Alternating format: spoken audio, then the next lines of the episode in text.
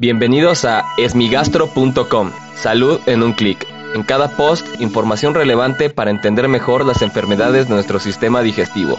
Bienvenidos. Hola, bienvenidos a esmigastro.com. Como siempre agradezco a todas las personas que han enviado sus preguntas esta semana.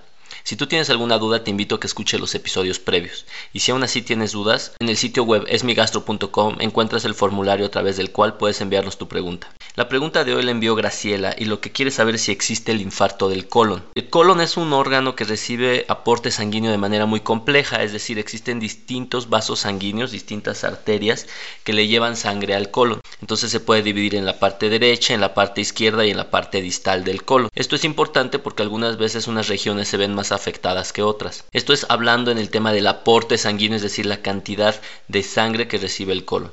Sin embargo, también el colon debe de drenar esa sangre, decir, la eliminación de la sangre que entra primero arterial y es limpia, después elimina algunas sustancias, pierde oxígeno y se convierte en venosa y esta se tiene que eliminar o llevar hacia el hígado para volverse a circular y oxigenar en los pulmones y repetir de esta manera el ciclo. Del mismo modo, el sistema venoso o de drenaje venoso del colon también es complejo. Ahora bien, cualquier órgano se puede infartar. Lo que significa un infarto es que el órgano no recibe el aporte sanguíneo suficiente y los tejidos que deberían de recibir oxígeno, que ese es el móvil principal de la sangre, no lo reciben. Y de esta manera el tejido puede empezar a sufrir, morir y en algunos casos se pueden perforar. Este eh, tipo de infartos lo ubicamos particularmente a nivel cardíaco, donde las arterias del corazón se pueden tapar y de esta manera el corazón ya no recibe un aporte sanguíneo. En el colon también puede ocurrir se llama isquemia intestinal y es una enfermedad que ocurre en pacientes en edad avanzada, personas que tienen comorbilidades como diabetes, hipertensión, alteraciones del colesterol, que son obesas o que tienen tabaquismo. En estos pacientes puede haber un desprendimiento de una placa de ateroma, que es un conglomerado de colesterol con calcio que tienen las arterias, tapar la arteria que le da el aporte sanguíneo al colon y de esta manera sufrir.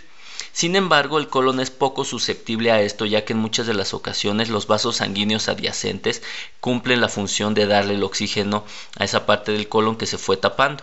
Sin embargo, en ocasiones puede ocurrir de manera muy súbita y no da oportunidad al organismo para compensar esto. Este es un infarto muy importante ya que el colon es un órgano que se encuentra predominantemente contaminado. Al recibir la materia fecal y todas las bacterias que se encargan de degradar las sustancias orgánicas que ahí llegan y evidentemente al existir una perforación, estas bacterias se pueden liberar y ocasionar un cuadro que se conoce como peritonitis o abdomen agudo. Esta es una infección muy importante la cual se debe de cuidar particularmente en personas de edad avanzada el cuadro clínico, las manifestaciones clínicas de una persona que puede tener este cuadro es dolor, dolor que puede ser despertado por los alimentos, esto es porque se empieza a mover el intestino y empieza a demostrar que no tiene oxígeno, puede haber evacuaciones con sangre o rigidez abdominal y evidentemente es un cuadro urgente que debe ser atendido de manera hospitalaria. Muchas gracias a Graciela por enviarnos esta pregunta. No olvides visitar esmigastro.com, donde además de encontrar información útil para ti, están todos los datos de contacto para recibir atención especializada. Gracias por haber escuchado este post. Si la información les fue útil, compártanla. Hagamos que más gente esté informada. Los esperamos en el próximo podcast.